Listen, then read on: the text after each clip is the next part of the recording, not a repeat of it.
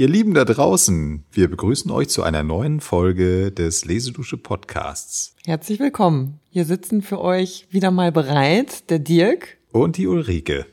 Wir haben uns einfach mal gegenseitig vorgestellt, ist auch witzig irgendwie.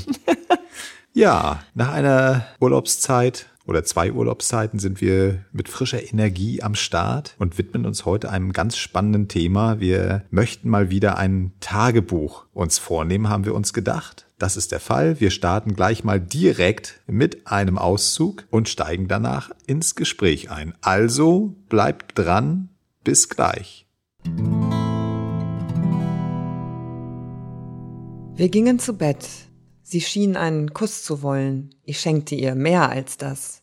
Tränen schossen mir in die Augen. Ich fühlte, ich weiß nicht was, und sie merkte, dass ich sehr aufgewühlt war. Sie bat mich, nicht zu weinen, sonst würde sie auch damit anfangen, denn ich wüsste nicht, wie sehr sie leide. Sie ahnte nicht, was in mir vorging. Das waren keine Tränen der Rührung. Ich fühlte, dass sie einem anderen Mann gehört. Mir schauderte bei dem Gedanken. Ich weiß, dass keine Sophisterei verbrämen kann, wie strafbar unsere Vereinigung ist. Was ist Marianas Ehe anderes als gesetzliche Prostitution? Und ach, was ist denn ihre Vereinigung mit mir? Ist ihr Verlangen größer als ihre Sittlichkeit? Sind ihre Ausreden stärker als ihre Tugend? Ich sehne mich nach Romantik. Sie reinigt unsere Triebe am edelsten und bewahrt uns am sichersten vor der Ausschweifung.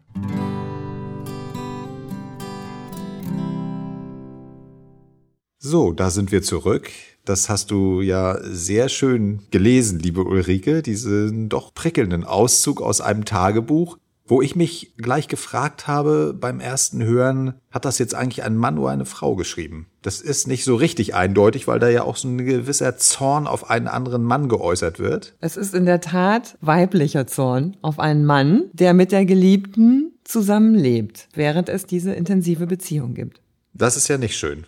Das heißt, diese Beziehung, von der wir gerade lesen, ist eigentlich von vornherein zum Scheitern verurteilt. Kann man das so sagen? Das kann man nicht ganz grundsätzlich so sagen, aber in dem Fall ist es tatsächlich so, weil wir uns ja auch in einer Zeit bewegen, in der das nicht zur Normalität gehört. Ich würde sagen, wir nehmen, bevor wir auf dieses spannende Thema eingehen, unsere Hörerinnen und Hörer kurz an die Hand und erzählen etwas über die Hauptperson. Eine Liste. Richtig. Sie wurde 1791 geboren, ist zeitgleich mit der Französischen Revolution im nördlichen England, wuchs dort auf und ist, würde man heute sagen, ja, kommt aus einer Familie von kleinen Landbesitzern. Gibt da verschiedene Zweige dieser Familie, alle so in der Gegend um Halifax und was ich ganz spannend fand, was du mir erzählt hast, was du herausgefunden hast, dass die junge Anne schon im zarten Alter von, glaube ich, 15 Jahren, also das ist dann so um 1806 herum, anfängt, zunächst auf Zetteln sich Notizen zu machen, Tagebuchähnliche Notizen. Mhm. Und hierfür wahrscheinlich zwei Jahre später eine Geheimschrift entwickelt. Das fand ja. ich insofern ganz witzig, weil ich das selber als Kind, wenn ich das ganz kurz einflechten darf, auch gemacht habe. Ich wurde inspiriert durch Jules Verne's Reise zum Mittelpunkt der Erde. Da ist auch irgendwas in so einer Runenschrift, ein Hinweis, wie man da hinkommt. Und das hat mich so fasziniert. Da habe ich dann auch angefangen, auf Basis dieser Runen, das habe ich mir selber ausgeklügelt, irgendwie so eine, so eine Schrift zu entwickeln. Zeitweise habe ich da auch so tagebuchähnlich auch sowas gemacht, Na, tatsächlich. Was hattest du denn zu verbergen? Ja. Oder war es reines äh, Interesse, eine Geheimschrift zu benutzen? Äh, beides.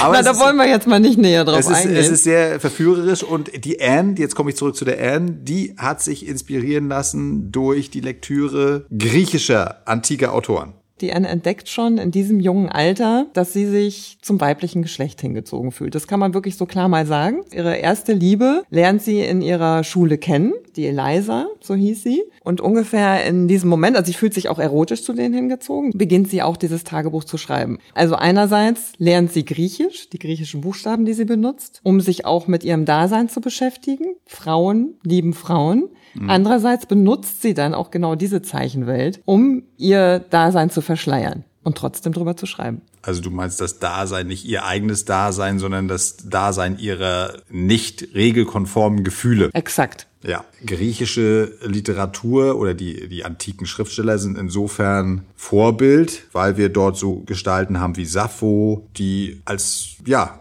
positiv ja auch belegt mhm. wurden für ihren Lebensstil, der eben nicht regelkonform war, der von dieser Familientradition, der griechischen Vorgabe, der Familienplanung und des Haushalts abwichen. Trotzdem sind sie eben positiv dargestellt worden. Es Exoten, genau, die, aber die Darstellung der Gefühle vor allen Dingen. Das weil wir ja sind wichtig. ja wieder im Metier Tagebuch. Und das ist ja wirklich das Medium, in dem ich auch mich mit meinen Gefühlen befasse. Also ich glaube, Mhm. das gehört zu der Zeit auch sehr stark mit dazu, dass es so eine Art von Erkennen der eigenen Gefühle ist. Okay, das passiert im zarten Alter zwischen 15 und 20 und ein paar Jahre später kommt dann Anne im Landgut Chipton Hall unter bei einem Onkel und erstmal hilft sie dort mit. Sie lebt da, das ist ein ein kleiner landwirtschaftlicher Betrieb, ein Gut, was eben auf Selbstversorgung ausgelegt ist, so stelle ich es mir vor, Ja, dass die da durch Pacht und ähnliches. das meiste irgendwie selber erwirtschaften können. Und dort macht sie sich wohl ganz gut. Und insofern rückt sie allmählich in der Erbfolge vor, weil es viele Unglücksfälle gibt in dieser Familie. Also Todesfälle, insbesondere ihre Brüder sterben jung. Aber auch in den anderen Familienzweigen wird die Anzahl der männlichen Nachkommen immer kleiner. Und so kommt es dann, dass sie im Jahre 1826 dieses Landgut erbt. Und spannend finde ich an diesem Vorgang, dass ihr Onkel, der noch andere Bewerber hätte berücksichtigen können, männliche Bewerber, offensichtlich eine Entscheidung zugunsten von Anne trifft, weil sie ihm glaubwürdig versichert hat, sie werde nie einen Mann nehmen, nie heiraten. Und das war die größte Sorge aller Landbesitzer in der Zeit, dass ein Erbe, was an eine Tochter oder Nichte, also an ein weibliches Mitglied der Familie fällt, immer davon bedroht ist, von einem unfähigen, bösartigen Mann dieser Erbin verspielt, versoffen, verzockt wird. Genau, eher unkontrollierbar. Und So. Anne hat die Sicherheit ihrem Onkel gegeben. Ja. Durch ihren Lebenswandel, der damit akzeptiert wurde, was ich sehr interessant fand, Mhm. dass das nicht passieren wird. Wir haben uns auch ein bisschen eingelesen über diese Situation für Frauen wie Anne Lister. Was bedeutet das für die in der Zeit in England? Zum Beispiel sind die jetzt vom Gefängnis bedroht oder straffällig automatisch, wenn sie eben nicht sich zu Männern hingezogen fühlen und sich auch bewusst gegen die Ehe und gegen die Familie entscheiden, gegen Kinder. Das hat uns ja interessiert Ja. und das scheint so nicht gewesen zu sein, solange sie das im privaten Bereich halten. Ja, wir haben ja auch festgestellt, dass diese romantische Liebe zwischen Frauen, wo die Grenze zwischen Freundschaft und Liebe bewusst so ein bisschen im Unklaren gelassen wird, die ist ja sehr salonfähig, weil es eine Art zugelassener Raum der Freiheit für die Frauen ist, die schon auch spüren, dass sie da ihr eigenes Ding auch mal umsetzen wollen. Genau, und wir haben da auch noch eine äh, kuriose Denkart aufgedeckt äh, unter Männern in der Zeit, dass die das auch als Spielerei immer empfunden haben. Also die konnten sich nicht vorstellen, diese Triebhaftigkeit, dass es wirklich eine sexuelle Begierde gibt zwischen Frauen. Die haben immer das gemünzt als eine gefühlige, also Ja. eine, eine geistiger Überschwang, dem Raum gelassen werden muss und auch darf, weil das nicht automatisch dazu führt, dass das Normale, also Mutter, Vater, Kind, dieses Modell wird dadurch nicht bedroht, weil es nur wenige Frauen sind im Ja. Verhältnis und weil das auch was ganz anderes ist als eben das Verhältnis zwischen Mann und Frau. Ja, und unter diesem Mäntelchen der romantischen Liebe, Freundschaft neben der Ehe konnte man es ja auch bestehen lassen. Nun, Anne Lister ist nun ein ganz anderer Fall.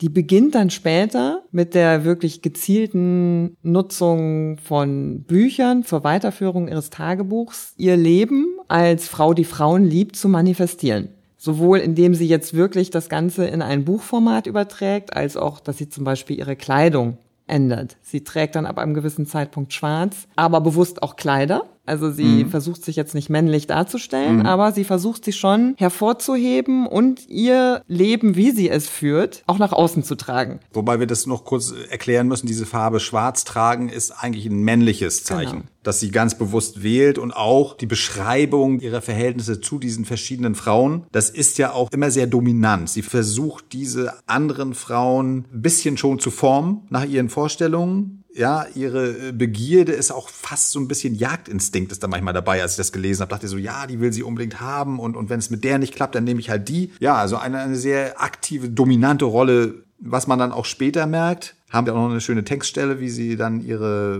letzte Lebensgefährtin kennenlernt, die ja doch deutlich jünger war als sie oder um einiges jünger. Da beschreibt sie das auch noch mal sehr schön. Also hört mal kurz rein. Das ist ganz interessant.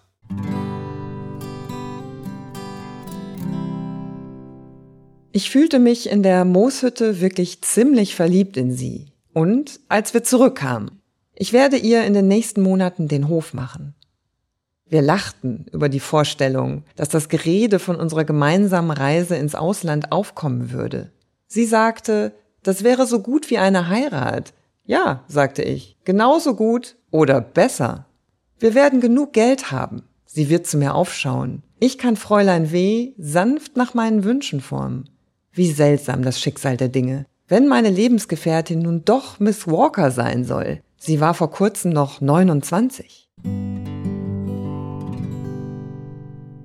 Ja, also ne, ich glaube, da sieht man das sehr schön. Also gerade im Vergleich jetzt zur ersten Stelle, die wir gehört haben, merkt man natürlich einen klaren Unterschied. Mhm. Also sie handelt so ganz bewusst, sie steuert das Ganze. Ja. Weil sie ja frühzeitig auch gemerkt hat, also da nochmal zurückzugreifen, mhm. dass die Normalität ist, einen Mann zu haben was sie nicht hinnehmen kann. Mhm. Das kommt in diesem Tagebuch auch mhm. immer wieder. Das mhm. kann sie nicht hinnehmen. Die Männer sind ihr ein Gräuel. Die dürfen da nicht stattfinden. Das einzig Wahre ist die Liebe zwischen den beiden Frauen. Und das nimmt sie dann so sehr in die Hand, wie wir es in diesem neuen, weiteren, viel späteren Textausschnitt dann auch hören. Ja, also der ist aus den 1830er Jahren, kurz dazu ergänzt, da ist sie auch schon über 40. Da ist schon sehr viel verfestigt. In diesen 30er Jahren ist dieses Tagebuchschreiben auch dann extrem wichtig für sie. Das strukturiert den ganzen Tag. Sie läuft auch im Grunde genommen mit Zettel und Stift ständig rum, weil das so ein Volumen auch hat. Das, das schafft man gar nicht mehr, muss man mal dazu sagen. Mhm. Das irgendwie mal abends zu machen, sondern sie, sie ist gleich immer dabei, verarbeitet ihre Eindrücke sofort und hat es dann vermutlich abends nur noch in Reinschrift gebracht. So, ja. Also es ist sehr viel. Und dieses Tagebuch, von dem ich jetzt spreche, ist dann schon das richtige Tagebuch. Also wir hatten ja am Anfang gesagt, sie fängt so mit Zetteln an. 1817 ist dann ein ganz entscheidendes Jahr. Da passieren verschiedene Sachen. Ihre Mutter stirbt. Sie selbst ist ja schon auf dem Gut ihres Onkels. Und diese große Liebe Mariana ist weg. Da ist ihr klar geworden, das wird mit ihr nichts werden. Diese Ehe, die sich dort anbahnt oder die schon geschlossen wurde, bin ich mir nicht ganz sicher, ist wichtiger für Mariana als die Beziehung zu Anne. So, und da fängt sie sehr intensiv an, antike Literatur zu lesen, überhaupt zu lernen, Sprachen zu lernen und das Schwarztragen. Und sich Konterfei zuzulegen. Dazu gehört das Tagebuch in Buchform. Die lässt sie sich richtig schön vom Buchbinder fertig machen. Bände. Es werden nachher 24, es gibt verschiedene Zahlen, aber 24 Bände werden es am Ende ihres Lebens sein, die gefüllt sind mit vier Millionen Wörtern, glaube ich. Und das ist auch ein ganz wichtiger Anker in ihrem Leben Dort ist es dann so, um das auch nochmal zu erklären, dass sie schon explizite Stellen, wo sie eben ihre sexuellen Vorlieben oder auch Begegnungen mit den Frauen festhält, die sind dann kodiert. Genau, das muss man sagen, das ist ja auch schon relativ explizit. Die Stelle, die wir am Anfang gehört haben, der Kuss, ist eigentlich schon ein Geheimwort für die sexuelle Befriedigung. Und zusätzlich aber zu einer Geheimsprache, die sich da eh schon etabliert, um das salonfähig zu machen, darüber zu sprechen, entwickelt sie auch die Geheimschrift, die sogenannte Crypt Hand, wie sie sie selbst nennt, von der wir am Anfang schon gesprochen mm, haben. Mm, mm. Richtig. Und jetzt ist die spannende Frage, wie können wir denn überhaupt wissen, was dort steht, wenn es eine Geheimschrift ist? Und da gibt es auch nochmal eine ganz, ganz spannende Entschlüsselungsgeschichte. Dieses Tagebuch hat einen langen Weg hinter sich. Mhm. Es wäre um ein Haar vernichtet worden. Und das wollen wir zum Abschluss noch ganz kurz beleuchten. Das ist auch alles. Unbedingt. Genau, das ist auch mindestens Über die Geschichte spannend. sind wir ja eigentlich sogar drauf gekommen, weil wir das so spannend fanden. Ja, genau. Also ähm, die Anne Lister unternimmt mit ihrer letzten Lebensgefährtin eine große Reise durch Russland. Da wollte sie unbedingt hin bis zum Kaukasus. Und dort verstirbt sie leider. Mhm. Im Jahre 1840 an einem Fieber. Fieber. Die Lebensgefährtin kehrt zurück, Anne Walker, und erbt das auch. Das fand ich auch interessant. Das ist also auch möglich, obwohl die beiden rechtlich gesehen ja gar keine Verbindung hatten. Kann sie das doch erben? Ja, ja, sie haben sich selbst sozusagen als verheiratet betrachtet. Ja, sie haben es manifestiert, ja. Anne konnte ihr das vererben, tatsächlich. Und das wurde auch respektiert. Ja, sodass die Lebensgefährtin 15 Jahre auf Chipton Hall lebt und nichts ändert. Das bleibt alles so. Auch die große Bibliothek der Anne Lister und in dieser Bibliothek steht halt einfach dieses Tagebuch in diesen 24 Bänden herum. Genau. Das stolpert auch keiner drüber, da wird nichts mit gemacht. So, dann stirbt sie, das ganze Landgut fällt dann an einen anderen Familienzweig, einen entfernten Cousin, ein Arzt erbt das Ganze. Macht erstmal auch nichts. Dessen Sohn, John Lister Jr., der dann so um 1867 erbt er das als junger Mann mit 20 Jahren, das Landgut, und lebt bis 1933. Nur damit wir mal so ein bisschen im ja. Zeitstrahl bleiben. Der wird neugierig und beschäftigt sich mit dem Tagebuch, kann eben, wie wir es eben sagten, bestimmte Passagen lesen, aber andere eben nicht und das fordert ihn heraus. Und nun, was macht er? Ja, er hat, hat sich schon länger beschäftigt mit den lokal äh, historisch interessanten Nachrichten, die da drin stehen, hat die sogar veröffentlicht. Aber, wie du schon sagst, will jetzt natürlich auch verstehen, was da sonst noch drin steht. Und äh, befragt seinen Freund, den Antiquar Arthur Burrell, der es schafft, das zu entschlüsseln. Der erkennt, dass es auf dem griechischen Alphabet beruht und somit einen Schlüssel entwickelt. Und dann, oh schräg, können sie Stellen entschlüsseln und merken, das geht da sehr explizit zur Sache. Mhm. Und das muss man wirklich dazu sagen. Das ist viel Text, der absolut ausschließlich über die erotischen mhm. Handlungen geht, in einer selbstbewussten Art und Weise. Und da sagt ihm sein Kumpel sofort, vernichten. Vernichten. Das ja. ist zu heißer Stoff und denk an die Familie und oh Gott, oh Gott, oh Gott. Mhm. Jetzt hast du die Chance, dieses Kapitel aus der Familiengeschichte zu streichen. Ja. Beide sind aber nicht konsequent, muss man sagen, beide nicht. Denn der John Lister, der Erbe, macht es nicht. Er bringt es nicht übers Herz. Er kommt auf einen ganz tollen Trick und lässt eben in diesem Haus, in einem verborgenen Raum, der nicht so äh, vorne steht, lässt er eine Kammer im Prinzip herrichten. Da kommen die rein und das wird alles schön mit Holz verkleidet, so dass man überhaupt gar nicht auf die Idee kommt, dass da was hinter ist. Das einzige Indiz ist, dass da überhaupt ein Raum ist, dass da eben noch irgendwo ein Fenster nach außen ist, wo man dann denkt, na gut, da muss ja irgendwas dahinter sein. Das ist das eine. Aber auch der Kumpel, der das empfiehlt, das zu vernichten, vernichtet selber diesen Schlüssel nicht. Der hat ja eine, Art Schlüssel ja. entwickelt. Ja. Der bleibt liegen in der Bibliothek oder Archiv im Halifax. Ja, ja. Also Sie beide sind natürlich sowohl der Brisanz als auch des Besonderen dieses Fundes bewusst. Das kann man daraus sicherlich schließen. So, und damit ist es dann für die beiden erledigt. So, und nachdem dieser letzte Verwandte stirbt, fällt, wenn ich das richtig verstanden habe, das Landgut in Gemeindebesitz. Ja, so ist es. Und damit auch die Bibliothek und alles. Da wird bei Arbeiten in diesem Gebäude die Kammer entdeckt und das Tagebuch. Das Tagebuch kommt in die Bibliothek und da fangen dann zwei reizende Damen an, zwei mhm. Forscherinnen. In den 40er Jahren lesen das zweimal durch und brauchen zehn Jahre, bis die dann das im Grunde genommen schon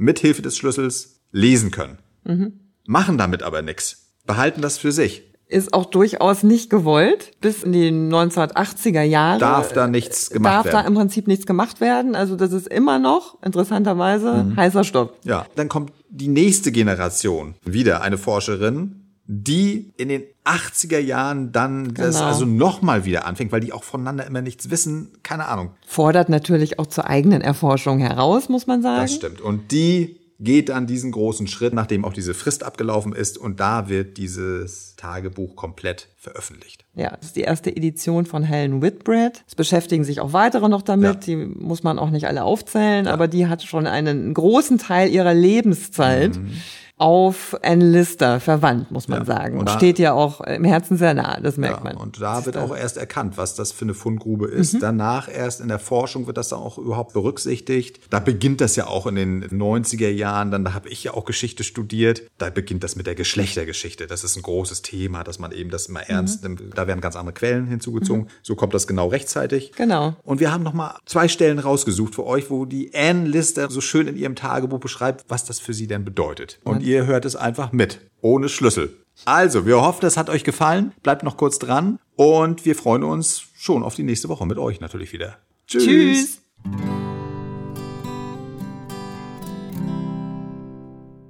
Ich bin entschlossen, mein Leben nicht ohne ein privates Andenken verstreichen zu lassen, das ich später vielleicht mit einem Lächeln lesen kann. Wenn die Zeit den Kanal der Gefühle, die jetzt so frei fließen, eingefroren hat. Ich verdanke diesem Tagebuch sehr viel. Indem ich meine Gedanken zu Papier bringe, fühle ich mich gleichsam von ihnen befreit. Sie scheinen einem Freund übergeben zu sein, der sie geduldig anhört, sie treu aufbewahrt und, indem er nie etwas vergisst, immer bereit ist, die Vergangenheit und die Gegenwart zu vergleichen und so die Zukunft zu beflügeln und zu befruchten. Lesedusche. Entdecke die wohltuende Wirkung des Lauschens.